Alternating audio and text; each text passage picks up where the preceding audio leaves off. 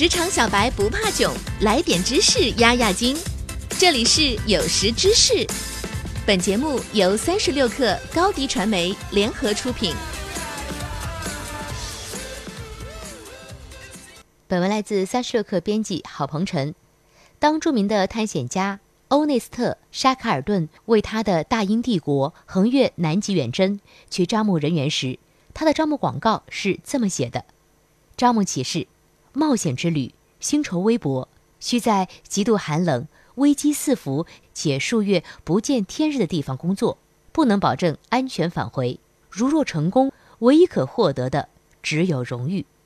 马斯克说，火星探索招募早期旅行者的宣传，基本上也会用这种基调。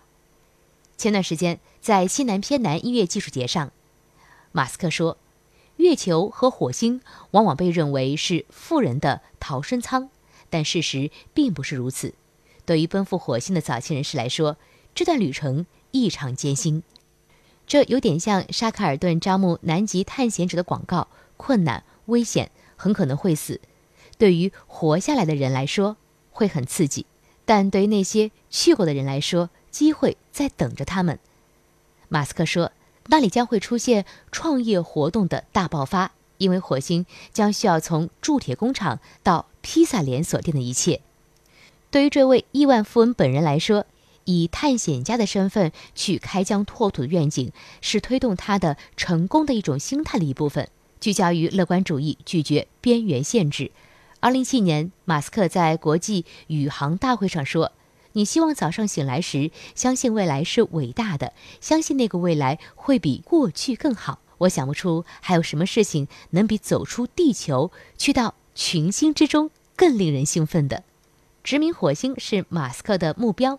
根据公司网站的描述，这家公司将利用可重用火箭，最终在那里建设一个可以自我维持的文明。在二零一三年的西南偏南大会上，马斯克说。当公司没了他也能继续运营时，他个人将飞赴火星。他说：“我会去那里，如果能确保没我也能继续运转的话。”我说过，我想死在火星上，但不是因为着陆失败而死。尽管马斯克对于地球的世界末日有很多话要说，比如预测人工智能以及即将发生的第三次世界大战，也许会摧毁文明。但仍然把焦点放在改善地球上面，这个是他的关键驱动力。马斯克在西南偏南出席一个西部世界的研讨会时说道：“这个世界上有很多负面的东西，整个世界无时无刻都有很多恐怖的事情发生，有很多问题需要解决，很多事情是很悲惨的，会把你击垮。”不过，马斯克建议要去寻找有意义的工作，并且聚焦在你能够做出影响的积极改变上。他说：“生活可以不仅仅是解决一个个的悲惨问题，这不会是唯一的事情。应该有什么事情能激励你，能够让你每天早上高兴的醒来，乐于成为人类的一份子。”对他来说。这正是解决太空飞行、电动车、隧道、人工智能，也许还有一家新的媒体公司，这些事情值得追求的原因。